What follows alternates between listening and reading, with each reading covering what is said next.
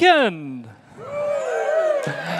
Schön hier zu sein, meine Damen und Herren. Ich mag es, zu euch zu kommen. Es ist sage und schreibe mein drittes Mal, wo ich hier sein darf. Ich vergesse euch nie. Nach dem heutigen Tag, was mir bis jetzt echt auf dem Magen liegt, ist dieser Nagel. Das nächste Mal geht es besser. Ich darf ja noch zweimal, oder? Das Ding bringe ich noch runter. Anyway, das sind meine persönlichen Herausforderungen. Einiges ist im Fall gleich geblieben die letzten Jahre. Also ich war ja vor drei Jahren da, letztes Jahr und jetzt dieses Jahr wieder. Und was gleich ist, ich bin immer noch der Christian, heißt immer noch Quelle zum Nachnamen. Aufgewachsen bin ich in Bern, wunderschön in 3072 Ostermundigen, Postleitzahl und Ort meiner Herkunft. Ich bin immer noch irgendwo da als Teenager mal ins ICF reingelaufen, vielleicht wie du heute zum ersten Mal, kann dein Leben verändern, glaub's mir. Aus mir ist ein Pastor geworden, Gottesdienstbesuch und dann bin ich irgendwann in Schaffhausen gelandet, äh, baue dort Gemeinde in Schaffhausen und Singen und meine Damen und Herren, ich bin immer noch München-Fan.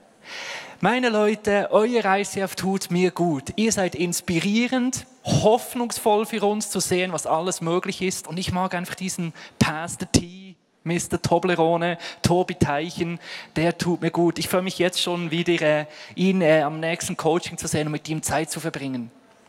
Wenn nicht ich wäre und in München wohnen würde, ich wüsste, wo ich wäre jeden Sonntag. Hier am Mitarbeiten, mitmachen, ICF München bauen. Das ist das, was gleich geblieben ist. Was hat sich verändert? wie du, ich bin auch älter geworden, wunderbare 30 Jahre jung. Unsere Gemeinde wächst und ist älter geworden. Wisst ihr, wie alt? Big Five steht auf meinem T-Shirt.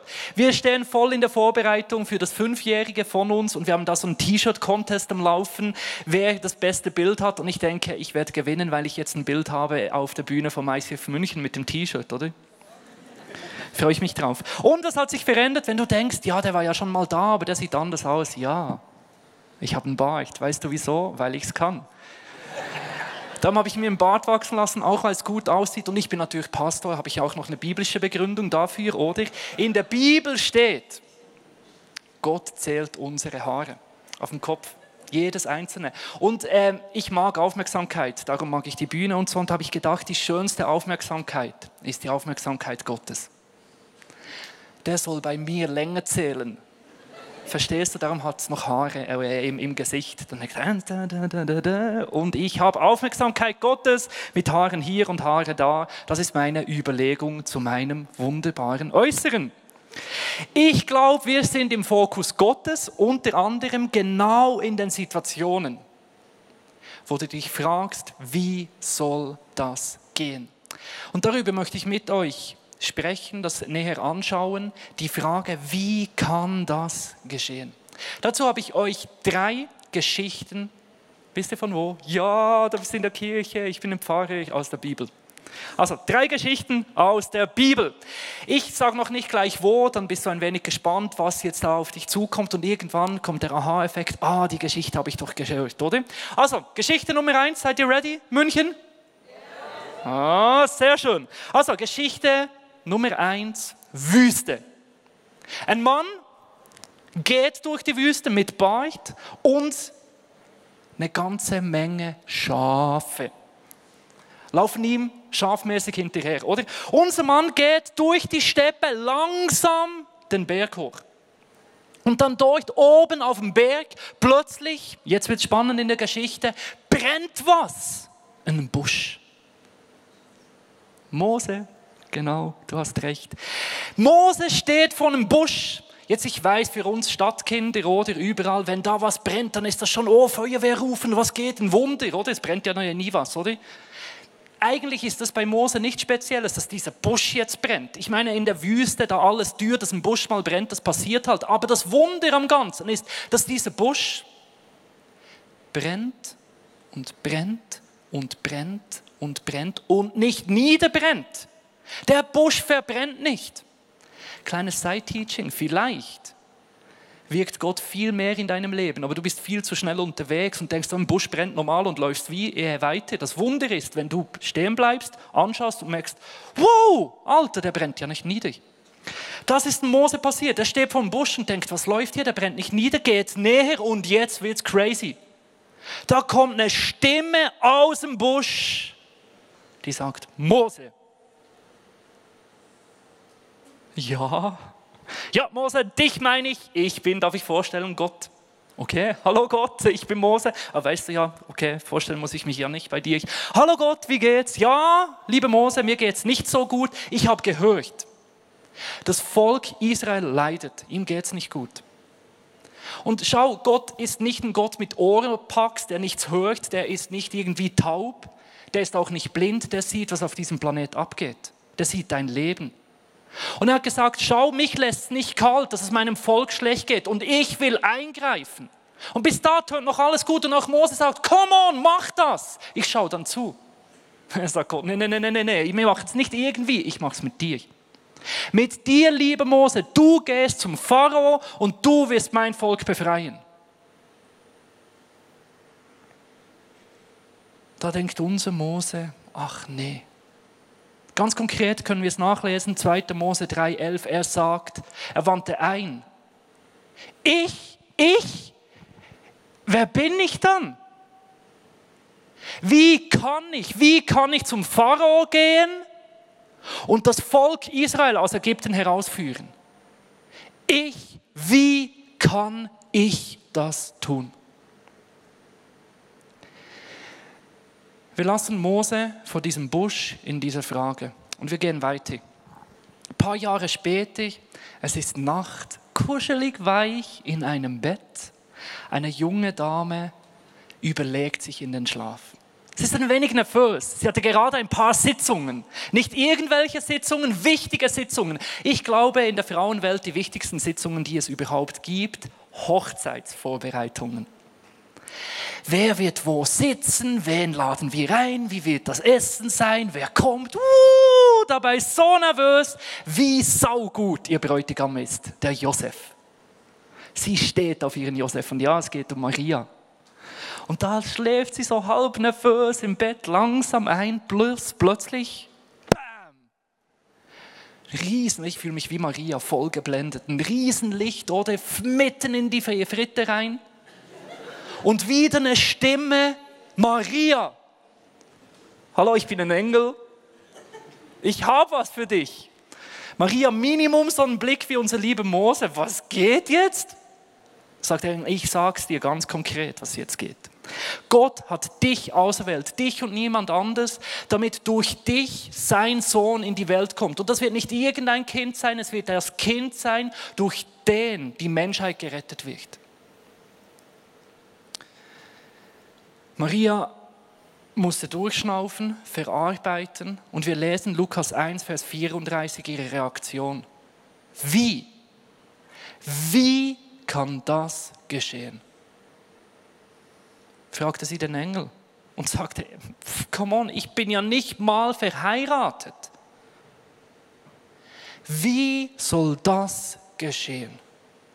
Wie wird mein Mann, Verlobte darauf reagieren? Wie reagiert meine Familie, die Gesellschaft, wenn ich ungewollt schwanger werde? Wie soll Gott überhaupt durch mich in die Welt kommen? Wieso ich? Wie kann das geschehen? Wir lassen Maria in dieser Situation vor dem Einschlafen in dieser Frage, wie kann das geschehen?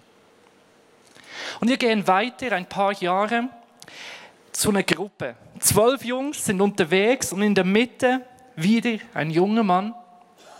Ja, es ist Jesus. Der steht da mit seinen Jungs umgeben und dann wie so halt ein Tag von Jesus abläuft, da kommen und gehen Menschen und die wollen was von ihm, die haben Fragen. Und genau in so einer Jesus-Sprechstunde kommt ein junger Mann auf ihn zu und sagt, liebe Lehrer, ich weiß, dass du ein sauguter Lehrer bist. You are the Rabbi number one. Und liebe ich, Gute Lehre, ich habe eine Frage an dich. Was muss ich tun, damit ich Gott nachfolgen kann, damit Gott mit mir zufrieden ist? Jesus sagt, Nummer eins, komm nicht zu mir als ein guter Mensch, weil das bin ich nicht. Gut ist nur Gott. Und wann, dann bin ich Gott und dann komm zu Gott, weil Gott gut ist und ich bin mehr als nur ein guter Mensch. Erstens kann ich dir dann weiterhelfen, was du tun sollst. Erfüll die Gebote. Fragt der junge Mann, ja, welche Gebote dann? Sagt Jesus, ja, du weißt es, die zehn Gebote. Nicht stehlen, Gott ehren, äh, die Eltern ehren, nicht eifersüchtig sein. Und dann unser junger Mann, hä, hä, der ist frech wie die Sau, der sagt, habe ich alles getan, zehn Gebote, zack, bumm, habe ich im Griff.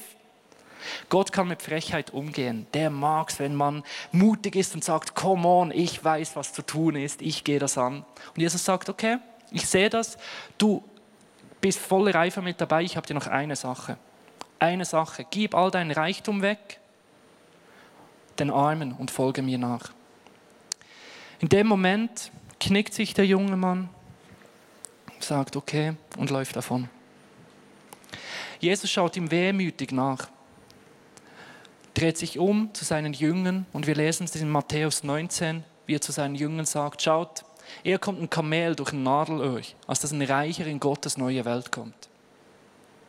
Als die Jünger das hörten, waren sie entsetzt und fragten sich, wer kann dann überhaupt gerettet werden? Wie ist es überhaupt möglich, dass wenn der nicht in Gottes Reich kommt, wer denn dann? Wer kann erlöst werden? Wer kann gerettet werden? Wir lassen auch die Jünger in dieser Frage stehen. Und am Ende von diesen drei Geschichten haben wir drei Fragen. Drei Menschen, die sich an Gott richten. Mose sagt, wie kann ich das tun? Maria fragt, wie kann das geschehen? Die Jünger fragen, wer kann dann überhaupt gerettet werden? Das sind drei Fragen, die ich heute Morgen an dich habe. Kennst du diese Situation? Die Frage, wie? Und zwar nicht einfach so rhetorisch, intellektuell, man könnte es ausrechnen, wie, sondern aus dem Innersten, wo du merkst, ich persönlich weiß nicht weiter, ich komme an meine Grenzen, ich weiß nicht, wie ich da weitergehen soll. Ganz ehrlich, ich habe eine Hassliebe zu dieser Situation. Mein Hass über diese Frage ist, dass ich in den Momenten schwach bin. Mann, ich bin Mann, ich trage Bart, ich hab's im Griff. Ich will doch nicht irgendwo an meine Grenzen kommen. Ich will, ich habe was in der Birne, ich kann was anpacken, ich kann Leute begeistern. Ich lebe in Europa, alles ist möglich. Nike, just do it, wir packen es. Aber bei all dem, was möglich ist in der heutigen Gesellschaft, lügen wir uns doch selber an. Wenn wir glauben, wir haben unser Leben selbst im Griff. Es gibt diesen Punkt und darum liebe ich diesen Punkt, wo wir aufhören, so zu tun, als ob wir Gott sind, wo wir ehrlich werden, wo wir Mensch werden. Und das ist der Punkt, wo wir sagen, ich weiß nicht wie. Es ist dieses Geständnis, dieses Eingestehen, ich habe meine Grenzen. Ich, ich weiß, ich habe den Glauben nicht an mich in dieser Situation. Ich habe diese Situation nicht im Griff. Ich weiß nicht, wie es gehen soll. Ich bin auch an meinen Grenzen, wenn es darum geht, für andere Menschen da zu sein. Ich weiß nicht, wie Menschen gerettet werden sollen. Ich weiß nicht, wie es gehen soll. Und Leute, das ist eine sau persönliche Frage, eine Frage vom persönlichen Zerbruch, eine Frage, wo wir wirklich realisieren, wir wissen nicht weiter. Und gleichzeitig ist das einer der schönsten Momente, die es überhaupt gibt. Weil ich glaube, das ist ein Moment, wo wir Menschen aufhören und Gott beginnt. Das hier ist mehr als ein Morgenevent, mehr als viel Licht, gute Leute. Das ist hier ein Ort, eine Gemeinde, die zusammenkommt, weil wir daran glauben, dass Gott da ist, dass Gott gut ist, dass Gott für uns ist. Und wo, wenn nicht dort, wo wir nicht mehr weiter wissen, soll sich Gott zeigen. Leute, Gott ist im, wenn Menschen nicht mehr weiter wissen, kann ich eingreifen, Business. Das ist das, wo Gott sagt, come on, I love it. Du weißt nicht mehr weiter, ich zeig dir wie. Ich glaube, die Situationen, wo wir ehrlich vor Gott kommen und echt nicht mehr weiter wissen, sind die Chancen, wo Gott übernatürlich wirken kann. Dort ist er, wo wir sagen, wir brauchen dich, wir wissen nicht mehr weiter. Und das möchte ich dir heute Morgen zusprechen. Genau in die Situation rein, wo du nicht weißt, wie es weitergehen soll. Weil auf unsere Fragen hat Gott Antworten. Lasst uns bei Mose beginnen. Mose fragt, wie kann ich, wie kann ich das tun? 2. Mose 3,12, was macht Gott? Er antwortet. Gott antwortet und sagt ihm, ich werde dir beistehen. Und das ist das Zeichen, an dem du erkennen wirst, dass ich dich beauftragt habe. Wenn du das Volk aus Ägypten herausgeführt hast, dann werdet ihr mir an diesem Berg Opfer bringen und mich anbeten. Ich möchte dir das heute Morgen persönlich zusprechen, dass dort, wo du Selbstzweifel hast, dort, wo du mit einer Situation konfrontiert bist, wo du denkst, wie soll ich das tun? Erstens antwortet dir Gott. Er lässt dich nicht alleine. Er hört dein Ringen, er hört dein Zweifeln und er ist da, er spricht zu dir. Und er sagt, ich bin bei dir. Gott ist da, nicht irgendwo ferne, er ist dir nahe. Und er will dich bestätigen, er will dir ein Zeichen geben, dass dort, wo du im Moment den größten Selbstzweifel hast, sagt er dir, das wird der Ort sein, wo du widerstehen wirst und mir Danke sagen wirst, mich anbeten wirst. Ich stehe heute da und ich spreche dir zu, dort wo du deine größten Zweifel hast, glaube ich, dass du Jahre später, vielleicht auch nur Tage, Stunden oder Wochen später stehen wirst und Gott Danke sagst und in deinem größten Zweifel die größte Anbetung erlebst. Wisst ihr, ich kenne so Zweifel. Gell, so Menschen wie Pastor Tito, Tobi Teichen, ein Leo Biggie, ein Gregor Gefeller, die haben die Bühne, die haben ein Mikrofon, die haben ja alles im Griff. ist so nicht alle. Besonders Menschen in Leiterschaft, die eine Firma, ein Geschäft führen, Eltern sind, ringen mit der Frage, kann ich die Verantwortung tragen? Meine größte Herausforderung ist das Thema Leiterschaft, für Menschen da zu sein. Irgendwie ist mir das natürlich gegeben. Ich, es gibt Geschichten in der Schulklasse, wo Leute auf mich ge geschaut haben und trotzdem habe ich auch Mühe, das anzunehmen. Ich weiß noch, bei uns, früher, das Wichtigste in der Schule war die Pause, oder? Come on! Und das Schönste war die 10 Uhr Pause, die war lange, oder? 20 Minuten Pause, ja! Und in, der, in dieser Pause sind wir immer alle nachgelaufen. Und ich wollte alleine sein, habe ich eine Regel äh, herausgegeben. In unserer Klasse 10 Uhr Pause, lasst Gefäller in Ruhe. Bin ich so allein in meinen äh, Schulecken gestanden und die sind mir alle nachgeschlichen. Ich hatte irgendwie Mühe, Ja zu sagen und trotzdem in meiner ersten Klasse, wir haben so im Werken so Puppen gemacht. Ich habe ein Theater gespielt, äh, geschrieben für alle Puppen. Trotzdem habe ich Verantwortung übernommen. Ist so wie Ja und Nein. Vielleicht hast du das Bild, kannst du mir folgen. Das ist aus der Kindheit raus. Und dann als Teenager bin ich äh, mehr bekifft als was anderes gewesen. Und da war ich so als kiffender Teenager mal ins ISF in Bern reingekommen und ich glaube, da habe ich mich selbst gefragt, was kann aus meinem Leben werden? Die Leute haben mich voll angeschaut und gesagt, wie soll das gehen, dass aus dem was wird? Gott kann's. Heute bin ich da, ich leite zwei Kirchen, wir haben Angestellte bei uns in der Gemeinde. Aber ich bin immer noch unterwegs. Ringe mit der Frage, wie kann ich das tun? Und wisst ihr, die Antwort auf die Frage, finde ich nicht, indem ich noch mehr leiste, es noch besser tue, sondern dass ich wachse in diesem Vertrauen, dass Gott mit mir ist und dass Gott mich bestätigen wird, mehr als ich mich durch meine Leistung bestätige. Gott steht zu mir. Er steht zu Mose und er steht zu dir. Auch in die Situation hinein, wo es wirklich die Frage geht, wie soll das geschehen, hat Gott eine Antwort. Es gibt Situationen, die sind menschlich gesehen nicht möglich. Es kann keine Frau als Jungfrau schwanger werden. Sie riskiert ihr ganzes Leben. Das, ist, das Wort an Maria ist crazy. Und sie sagt zu Recht, wie soll das geschehen?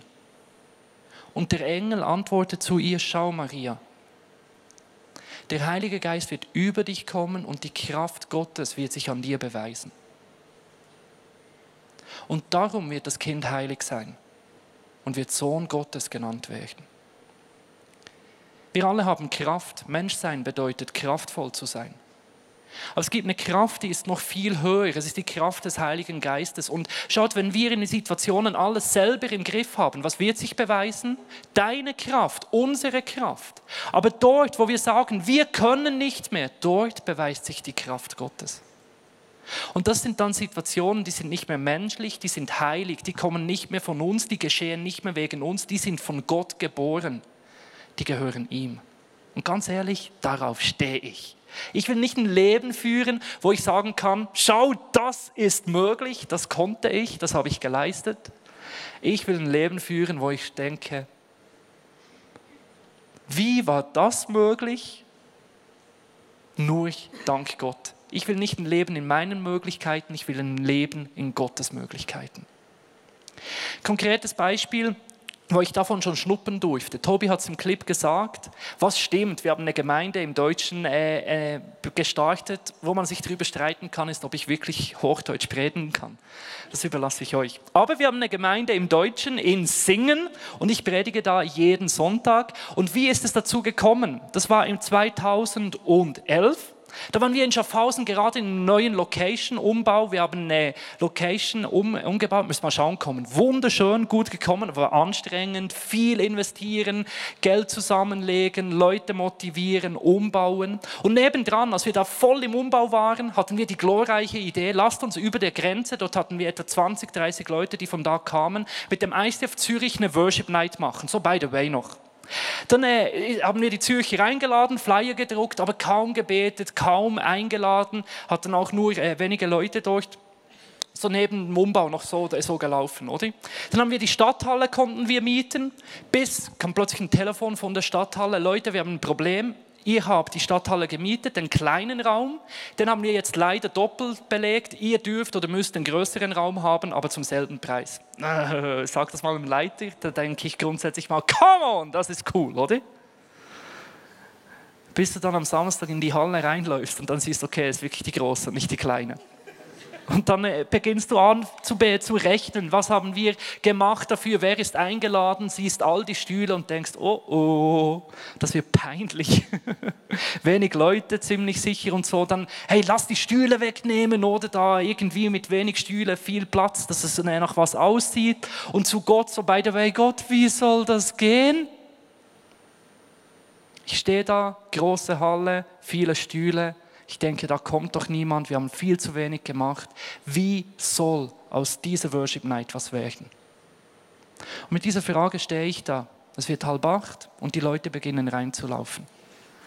Und wie der Busch, der nicht aufhört zu brennen, hören die Leute nicht auf reinzulaufen. Ich weiß bis heute nicht, von wo die gekommen sind. Leute um Leute um Leute um Leute um Leute. Am Schluss habe ich gesagt, okay, ich kapituliere, Stühle wieder zurück, hinstuhlen. Da waren 500 Leute. An diesem einen Event einfach so. Ich weiß nicht, wie das ging. Aber was ich in dem Moment wusste, das ist eine Kraft Gottes. Das ist ein heiliger Moment. Und ich wusste, hier soll eine Gemeinde entstehen und nicht irgendwann, sondern wenn das jetzt Gott tut, dann ist jetzt die Zeit. Und so haben wir dann im 2012 in Singen mit der Gemeinde gestartet und jetzt finden dort jeden Sonntag Celebration statt. Menschen finden zu Jesus und wir sind eine Kirche in zwei Ländern, in Schaffhausen und Singen und ich darf auch auf Hochdeutsch predigen oder zumindest das probieren. Wie soll das gehen? Gott tut. Die Frage, die mich persönlich wohl am meisten beschäftigt, ist die Frage, wie kann jemand gerettet werden? Vielleicht bist du heute das erste Mal da und Du sagst, genau das stresst mich an Christen. Die mit ihrem Missionseifer. Ich kann dir nach, nachfühlen, oft schießen wir übers Ziel, machen es doof, sind irgendwie schräg drauf. Aber du, am Ende, wenn du Gott erlebt hast, dann ist es das Schönste und Beste, was du in deinem Leben hast. Gott ist so real und so gut. Und wenn du Menschen in deinem Umfeld wirklich liebst, dann willst du das teilen. Und du sagst, Mann, crazy, lehr diesen Jesus kennen. Der gibt so viel Sinn, so viel Nähe, so viel Frieden. Und es ist aus Liebe,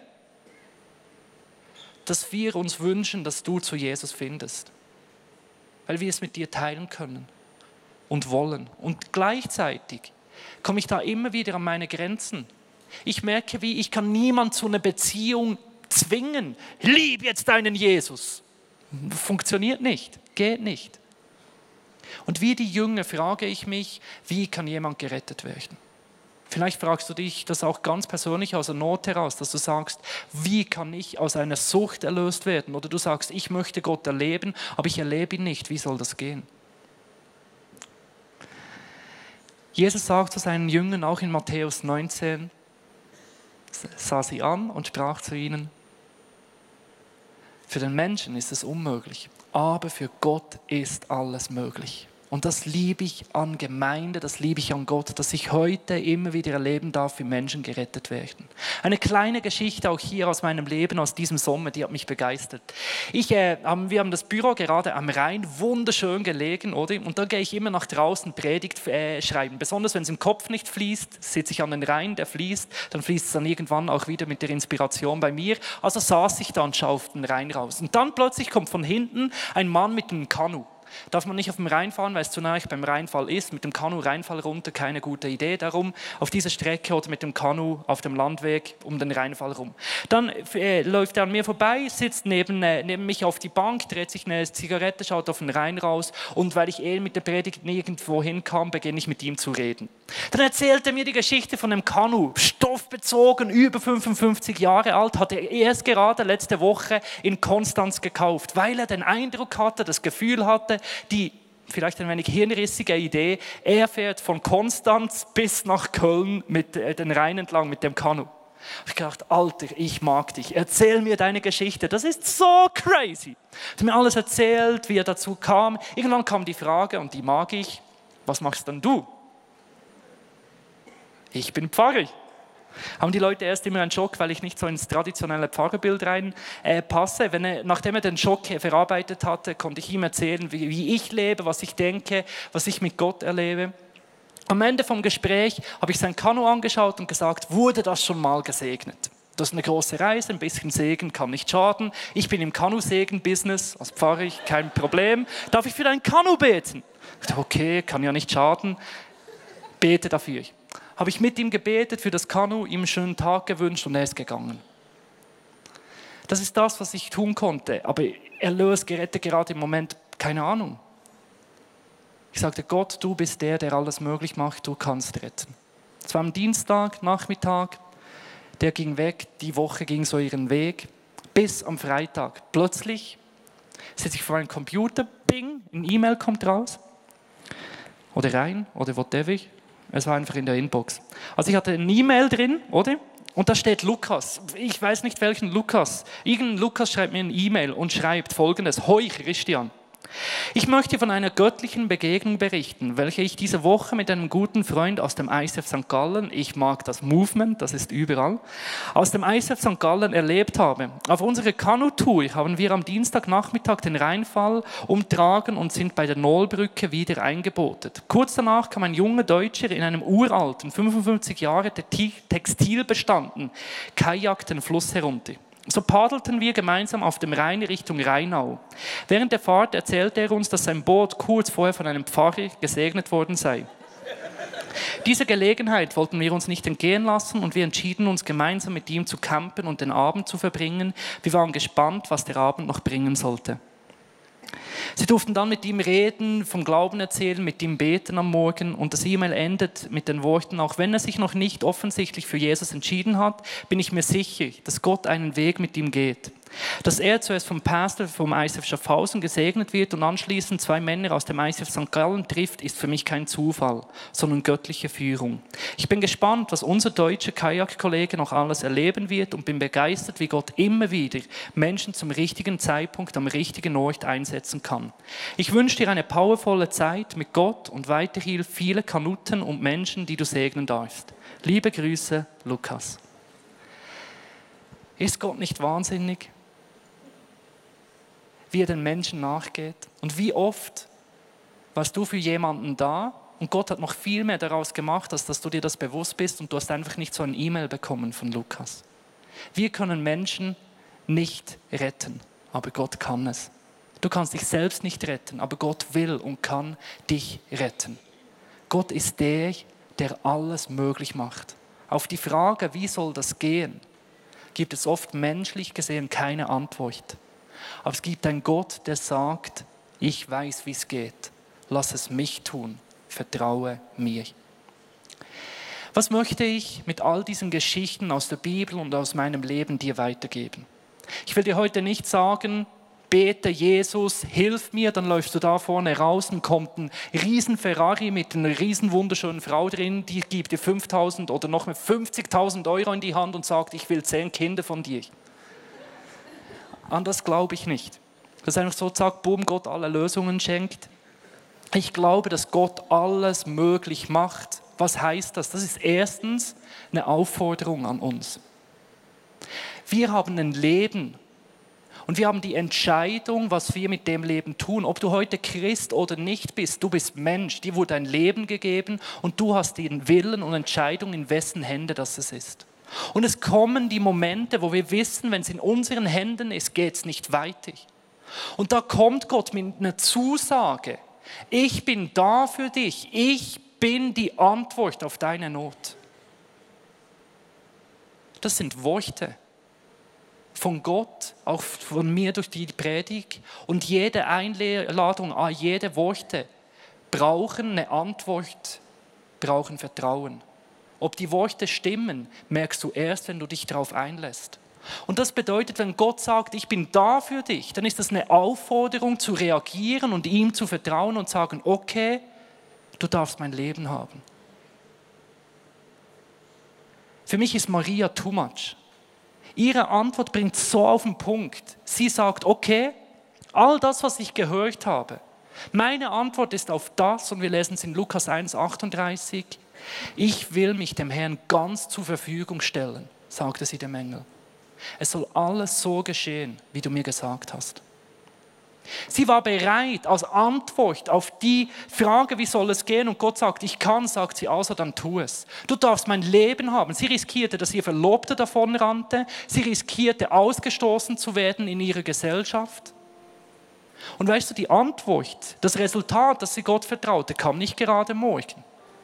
Ging mal rein biologisch neun Monate und dann ja, an Weihnachten geschahen ein paar Wunder, wir wissen es alle da stehen und die Weisen, trari, trara, die Engel. Aber danach passierte 30 Jahre gar nichts, nur ein Kind, das isst und alt wird.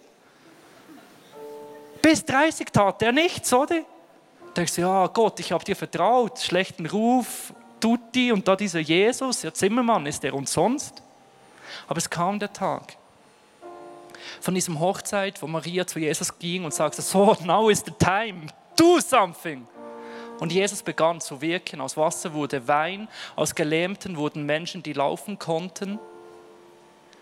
Aus visionslosen Fischen wurden Jünger, die die Welt veränderten. Aus dem Tod, der die Antwort war, die final Antwort früher auf unser Leben, wurde der größte Triumph Gottes. Der Tod hält uns nicht mehr auf, dass wir von Gott ewig getrennt sind. Jesus hat ihn überwunden und wir sind dazu eingeladen, ewig mit ihm zusammen zu sein. Mose brauchte Geduld, Maria brauchte Geduld, die Jünger brauchten Geduld, aber alle vertrauten sie Gott und hielten daran fest, dass für diesen Gott alles möglich ist. Und das ist das Versprechen, das ich dir auch geben kann. Es wird vielleicht nicht so kommen, wie du denkst, dass es kommen sollte, aber es wird gut kommen. Es wird so kommen, wie es Gott will und Gott ist gut und fähig. Es wird göttlich, es wird heilig werden. Wenn du sagst, okay Gott, ich weiß nicht mehr weiter, aber ich vertraue dir. Und das, meine Damen und Herren, ist meine Einladung an dich heute. Nimm dir Zeit, im nächsten Lied zu reflektieren, wo ist meine Not, wo ist meine Grenze, wo ist die Frage, wie soll das gehen? Und ich glaube, Gott wird, will dir begegnen, will dir antworten in diese Frage hinein. Und mit dieser Antwort Gottes kommt die Einladung an dich, diesem Gott ganz zu vertrauen. Und hier stehe ich und kann nicht anders, als dir zuzusprechen, dich einzuladen. Vertraue Gott mit deinem Leben, mit deinen Situationen, wo du nicht weißt, wie es gehen soll. Gott weiß es. Vertraue ihm. Ich komme danach nochmals auf die Bühne und werde für uns beten.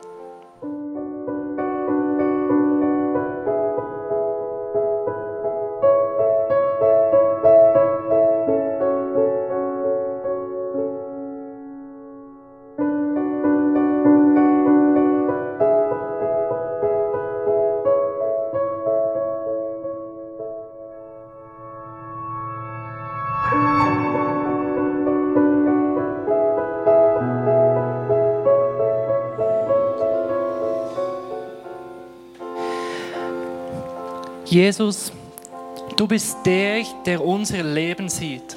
Du siehst als einziger heute, hast du die Vogel, die Gottesperspektive, Jesus. über alle Lebenssituationen, über all die Fragen, wo wir nicht mehr weiter wissen, Jesus. Und heute Morgen kommen wir zu dir mit unserer Grenze, mit unserem Verlorensein, mit unserem Nicht-Weiterwissen. Wohin sollen wir sonst als, als zu dir, Jesus? Du bist unsere Hoffnung, du bist unsere Rettung. Und ich bitte dich ganz konkret, Jesus, dass du eingreifst in unserem Leben, Jesus, dass du Hoffnung gibst, dass du zum Einzelnen sprichst, Jesus, dass du den Einzelnen in den Arm nimmst und ihm zeigst, dass du bei ihm bist, dass du Mut gibst, dass du Kraft schenkst, dass du, Heiliger Geist, über uns kommst und es möglich machst, Jesus. Und das Einzige, was ich dir darin zu geben habe, ist mein Leben, Jesus. Und stellvertretend für jede Person heute Morgen, die dir vertrauen will, und zwar ganz, sage ich dir, hier ist mein Leben. Ich lege es in deine Hände und ich vertraue dir, dass du zu mir schaust, besser als ich das je könnte.